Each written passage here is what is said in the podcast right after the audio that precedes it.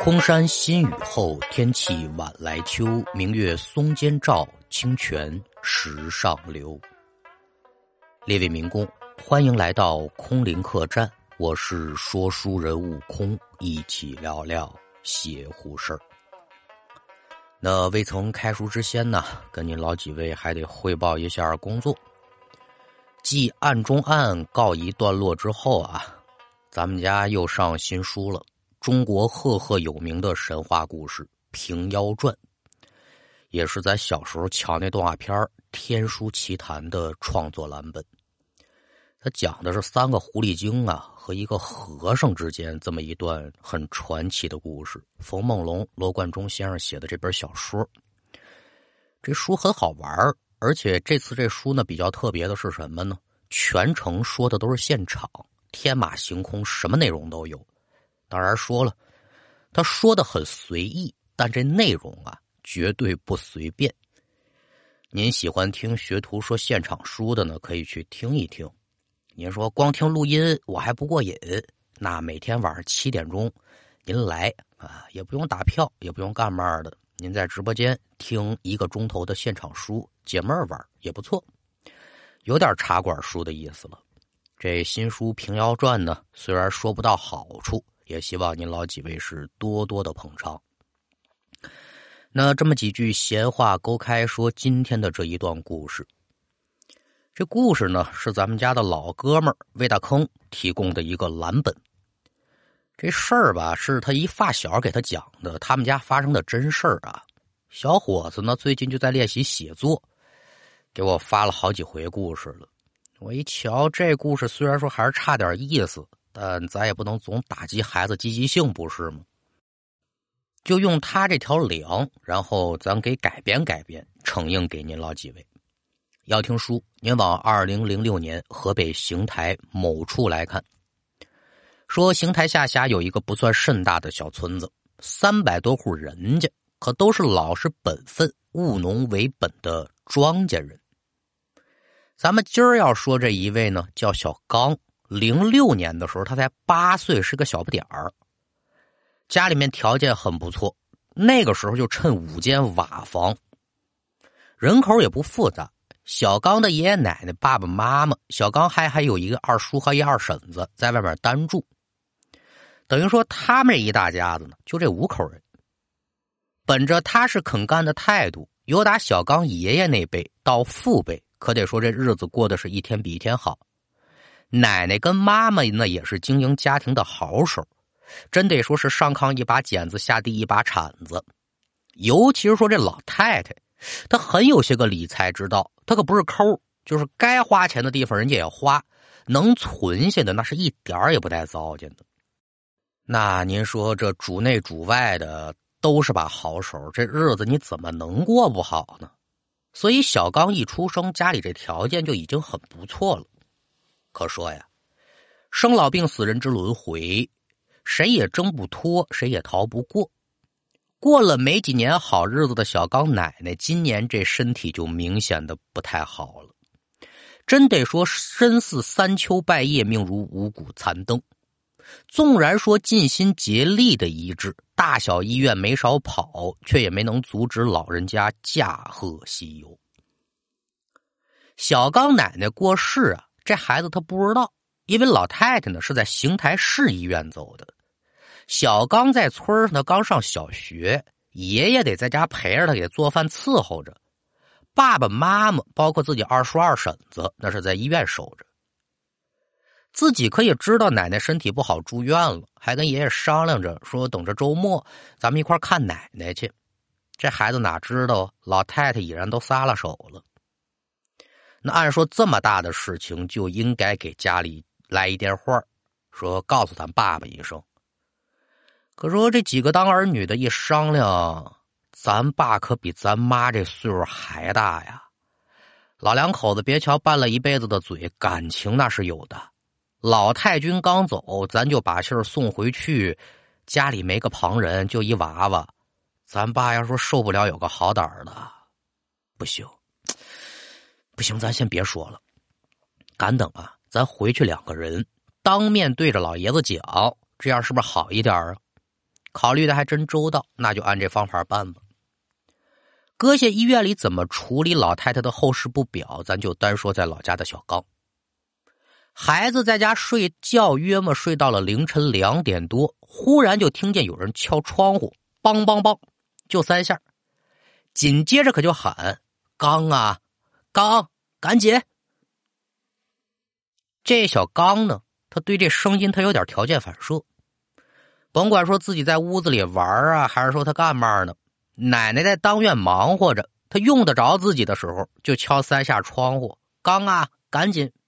赶紧什么呢？他不说是。出来以后，孩子问奶奶：“您喊我啊？你帮奶奶把这些东西抱仓房去，你帮着奶奶把这把线送你二婶子家去。”就是孩子力所能及的小事小刚也很乐意。打小在奶奶身边长这么些个年了，这孩子听见窗户响，他一下就醒了。睁眼一瞧，还黑着灯影呢，天都不亮。揉了揉眼睛，往窗外看。嗯，我做梦了。正在醒盹儿，给这脑子开机的当口，窗户又响了。刚啊，赶紧的呀！我奶奶回来了。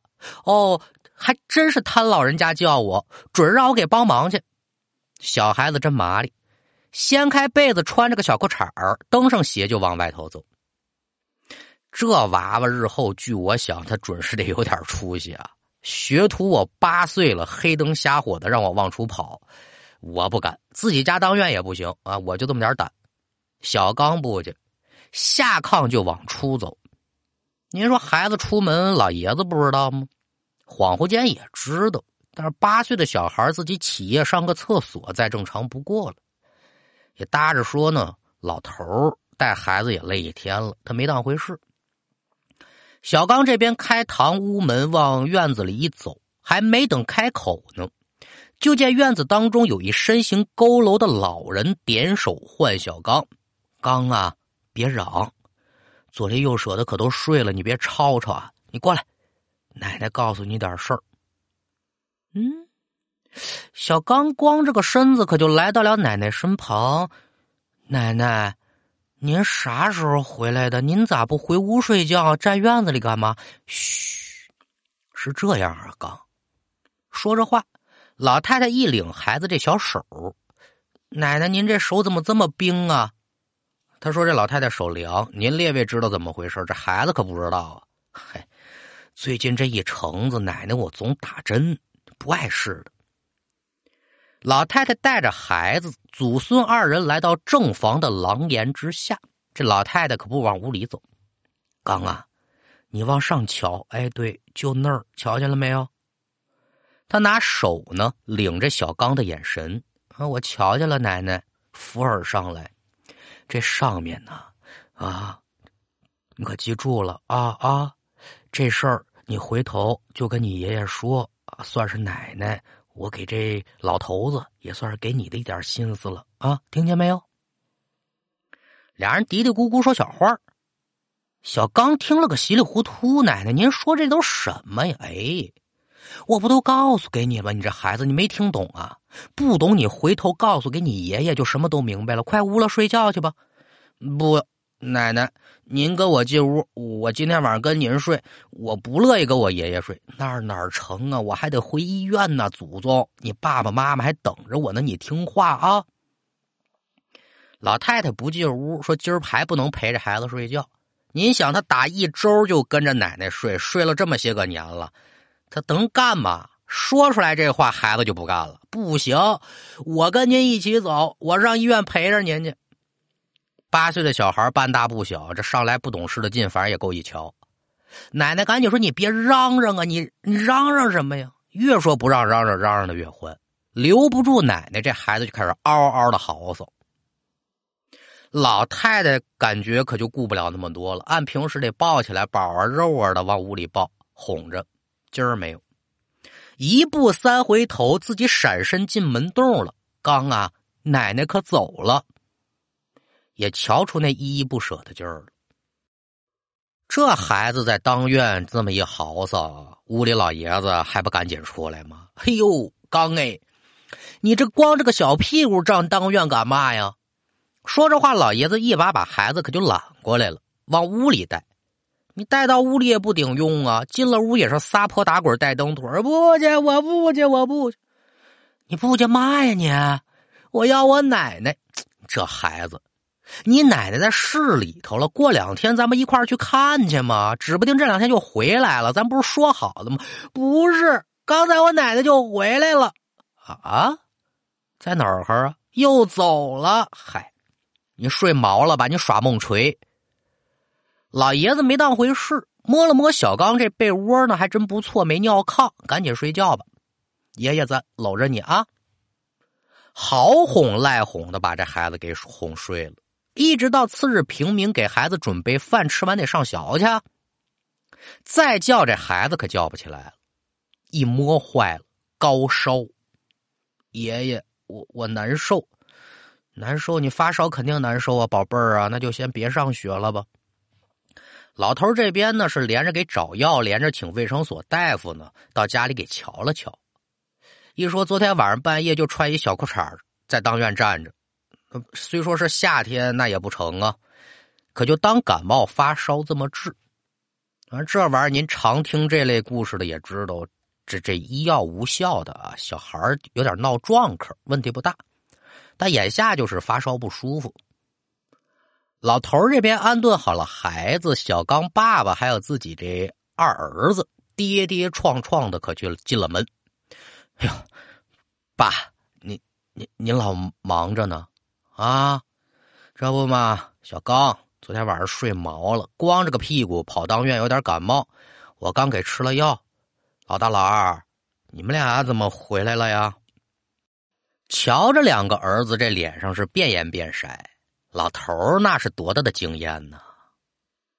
怎么，你妈妈？这话老头没说完，两个儿子也没再往下接话，也就是这么略一点头，眼泪唰就下来了。爸呀，您您可别激动啊！老头可以就明白了，噔噔噔，自己往后退了好几步，一下就靠墙上了。啊，我不激动。啥时候的事儿啊？昨天晚上，太太晚了，没敢告诉您。老爷子扬了扬头，忍了忍眼泪儿。行啊，我知道了。呃，用多少钱我出，你们办，别委屈了你妈妈啊！一辈子她可不容易。说着话一摆手，我没事了，你们也别陪着我了，我得管我孙子呢。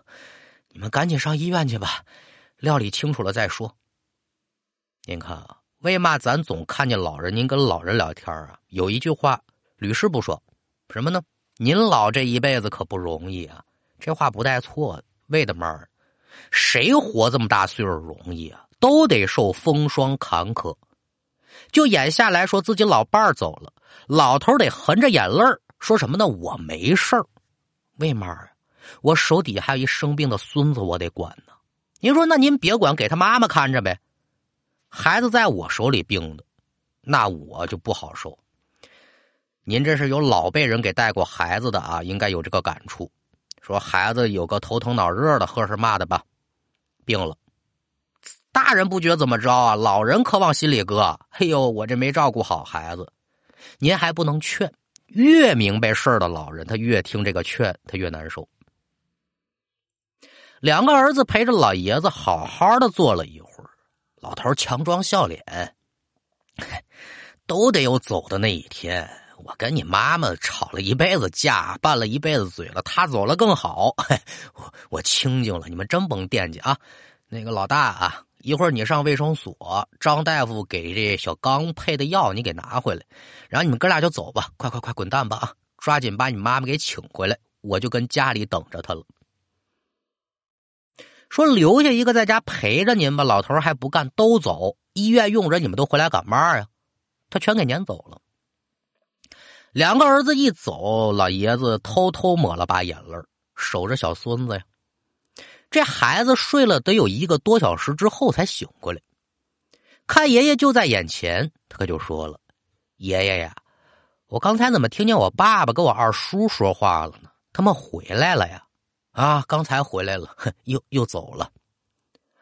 老头有心说：“你奶奶过世了，但孩子倒是能不能有一明确的概念呢？这还病着呢，我先别说了吧。”哪成想，小刚一听说爸爸跟二叔都走了，这孩子爬起来了：“爷爷呀，我有个事儿跟您说。我奶奶昨儿回来告诉我一件事，说这事儿除了您，谁也不能告诉。啊，你昨天晚上真瞧见你奶奶了？真的呀？”老头一琢磨呀，我们家这老太太甭问，有灵有验了。那你跟爷爷说说怎么回事？我奶奶让我告诉给您，让你把灶台上那块天花板给推开，伸手一摸，那里面有东西，是给您留的，也说算是给我留的。说着话，这孩子扎正着下床，领着爷爷往灶台边走。我奶奶昨天晚上指的就是这儿。老爷子看了看小孙子指的这块天花板，行，好孙子，你先回屋躺着去，别再受了风。这事爷爷我知道了，你可就先别跟别人说了啊，因为老头也不清楚这到底是里面是有没有东西啊。把孩子哄进屋，灶台上搭这么一小板凳啊，刚好够高，拼接式的天花板，这玩意儿就是集成吊顶的雏形啊，拿手一推就是一块儿。推开一块天花板，老爷子伸手左右这么一摸，嗯，还真有东西。是个什么呢？一个老式的首饰匣子，木头的。老太太真会选地方，她把这木头匣子呀搁到这个吊顶的龙骨上头了。老头一瞧，这匣子可不陌生啊！我们俩人结婚的时候算是他的陪嫁了，我把这玩意儿都给忘了。打磨打磨上面的灰，自己在堂屋可就把这盒子给打开了。好家伙，都说这老太太会过日子，可也不知你会过到这个份儿上啊！你说这匣子里装的是什么呀？贵金属啊，就是官方发行的那种千足金，一个个都带着塑料壳的。这东西您说放在现在，谁家有个三块两块的，可也不算新鲜。当然，您像学徒我这一块没有的，您也不能笑话我啊。但您可要知道，零六年，一个老太太，她就已然在很早之前就有意识的去存黄金。那生对年代，这老婆指不定是什么大人物了。这小盒子一打开呢，一共是上中下三层。最下面这一层空间最大，里面呢放着七块一百克的黄金，就是七百克金子，还有一张几万块钱的存折。这些东西老头可是从来不知道啊！你这老太太怎么存下的这个东西呢？咱们家有这么多钱吗？也明白一辈子应该就这点存性了，惦记着孙子，也放不下老头子我。为嘛奶奶嘱咐给这孩子不能跟别人说呀？这些东西老头先拿到了，人家老头乐意怎么分那无所谓。老头要是不乐意分呢，这让小辈儿知道真因为这点事情闹意见，那就得不偿失。想到此一节，可也就知道小孙子发烧这事儿不一定是真病，先观察着，赶等把老太婆请回来再说吧。简言之，把老太太遗体请回来停灵接三出殡都不细表，期间小刚呢？始终是高烧不退，就把后院李奶奶找过来给瞧了瞧。这人呢，倒是给看了看，说孩子有点小冲撞啊，我给念叨念叨就好了。小刚被这李奶奶给念叨好了之后呢，就盯着奶奶的灵前。你说这孩子明白不明白啊？说明白他也明白，你要说他不明白，他可也不明白。对死亡有没有概念？有概念。但这件事情会对他造成怎样的影响，或者说有没有那种情绪上的共鸣啊？不清楚。反正大人哭他就跟着哭，一直到把奶奶给送走了，这小刚可也没明白。那天晚上奶奶还敲窗户叫我出去呢，嗯，怎么这这这就躺下就不动就入了土了，就那么一小盒了。有心跟妈说，但奶奶嘱咐过呀。说他回来这事儿，包括跟他说这些内容，谁也不能告诉给你。要是好孩子，你就别说。这孩子真听奶奶话，就给忍下了。那一晃这么多年过去了，小刚也已是长大成人了。这些事儿慢慢的他脑子里形成概念，他也什么都懂了，但也没有用了。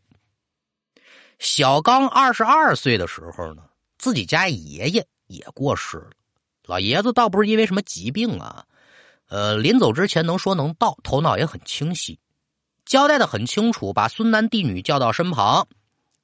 小刚啊，哎，爷爷，锅台上头啊，老爷子就跟他们说这么一句话：说锅台上头。这话最近两年呢，爷爷恍恍惚惚的跟他说过一次，就是说你还记不得你小时候啊，你奶奶跟你说那锅台上头。这么一提醒他，再包括小刚现在听爷爷这么一说，他可就明白是怎么回事了。刚啊，哎，爷爷，你呢是咱们家头大的孙子，爷爷走了啊，这锅台上头的事儿，我就可就看你怎么办了。送走了老爷子，安顿好，小刚也像是爷爷当年一样，把灶台上的天花板给捅开了，当然是同着自己家这些亲戚了。龙骨上头呢，这小盒还在上头放着，但是打开之后啊，七块金子变了十一块存折上的钱当然可以多了呗。里面有老头草草留的这么一个铅笔字条。大概就是把这东西的来历说清楚了，说这其中的七块金子呢是老太太留下的，我呢留下了四块，这就算我们老两口的私存。爷爷说让这个小刚分，小刚二十二岁，按说他也拿不出什么主意，但这孩子呢，嗯，比较诚实，也算比较实诚吧，有什么说什么。二叔、二婶子，哎，刚啊，怎么的了？这样，我爸爸呢过世过得早，前两年他老人家也走了，现在就我跟我妈俩人。我爷爷嘱咐我把这东西拿出来，但是我可没主意。您看这事儿，您二位怎么看呢？这里面有金子也有钱，你们是要金子还是要钱？二叔二婶子相视一笑，要金子要钱，要什么要啊？刚啊！这钱搁下别动，为什么呀？这给你小子娶媳妇用的钱呢。我真说敢要你一块金子，那你结婚的时候我可得多花好几万呢。你爷爷留下这钱就是有用的，是给咱们家办大事用的，我们不能要，让你妈给你存着。同志们，这也是一家子亲戚啊。那也有为了一千五百块钱干的头破血流的亲戚。办好了老爷子的身后事，一家人围坐一旁。那本来人家门户就不大，一共就兄弟两个人，大哥死了，现在就没多少人了，人是越来越少。坐一块儿也是唏嘘感慨呗。刚啊，你抓紧结婚啊，给咱们家开枝散叶。你瞧瞧，咱们家是越来越冷清了。小刚说：“我可也知道二叔二婶子，我抓紧吧，也是趁这个机会。”小刚就把小的时候见到他奶奶那事给说了。同样呢，这个故事小刚啊也就讲给自己的发小听了，也就是咱们家这老书座魏大坑。魏大坑呢把这故事又小给我听，这才成了咱们客栈一段小小的传奇。好了，今天的故事就给您讲完了，感谢您的收听，我们下回再见。